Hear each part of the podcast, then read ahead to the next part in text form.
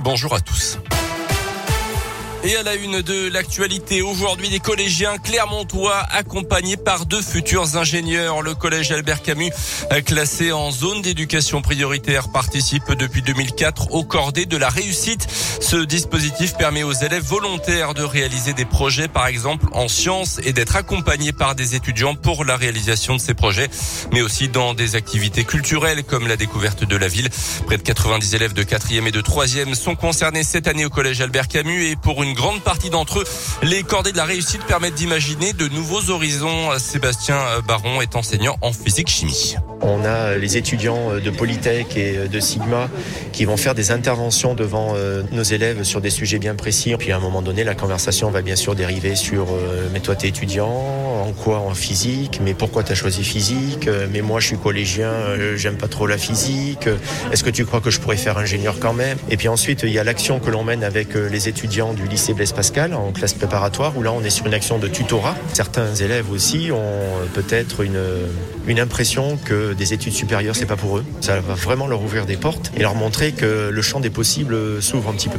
17 cordées de la réussite existent aujourd'hui dans l'académie de Clermont avec entre 6 et 7 000 élèves concernés.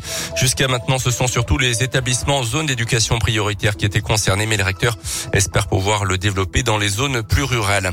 Dans l'actu aussi, un puits mois condamné par la justice pour des violences commises sur des amis, mais également sur son ex-compagne l'été dernier dans un village près d'Issoire lors d'une soirée alcoolisée. Le suspect a notamment menacé la jeune femme de mort. Si elle portait plainte, le tribunal a suivi les réquisitions et l'a condamné à 14 mois de prison avec Je rappelle le numéro à contacter si vous êtes victime de violences conjugales. Le 39 19 numéro gratuit ouvert 24 heures sur 24 et 7 jours sur 7. Trois hommes jugés à Moulins à partir d'aujourd'hui aux assises soupçonnés d'avoir provoqué la mort d'un habitant de Vichy âgé de 26 ans. C'était en décembre 2018 euh, lors d'une bagarre dans un parc. Deux autres hommes de 25 et 26 ans avaient également été blessés. Dans l'actu également, ce matin terminé le pass sanitaire, place au pass vaccinal. À partir d'aujourd'hui, pour ceux qui ont plus de 16 ans, un test négatif ne suffit plus, sauf pour accéder aux établissements et services de santé. Il faut désormais justifier d'un statut vaccinal pour avoir accès aux activités de loisirs, au resto, au bar, aux foires ou pour prendre l'avion par exemple. En revanche, ces dispositions ne s'appliquent pas pour les meetings politiques.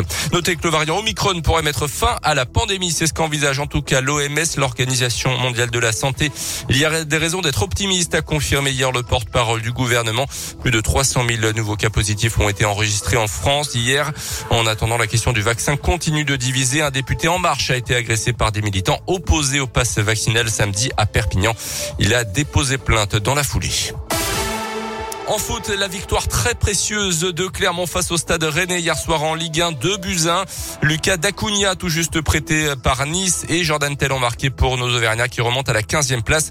Je rappelle également la victoire de Lyon face à Saint-Etienne 1-0. C'était vendredi soir. Et puis en rugby, l'ASM connaît son adversaire en huitième de finale de Champions Cup. Ce sera Leicester qui a terminé premier de sa poule. Les matchs aller-retour se joueront en avril.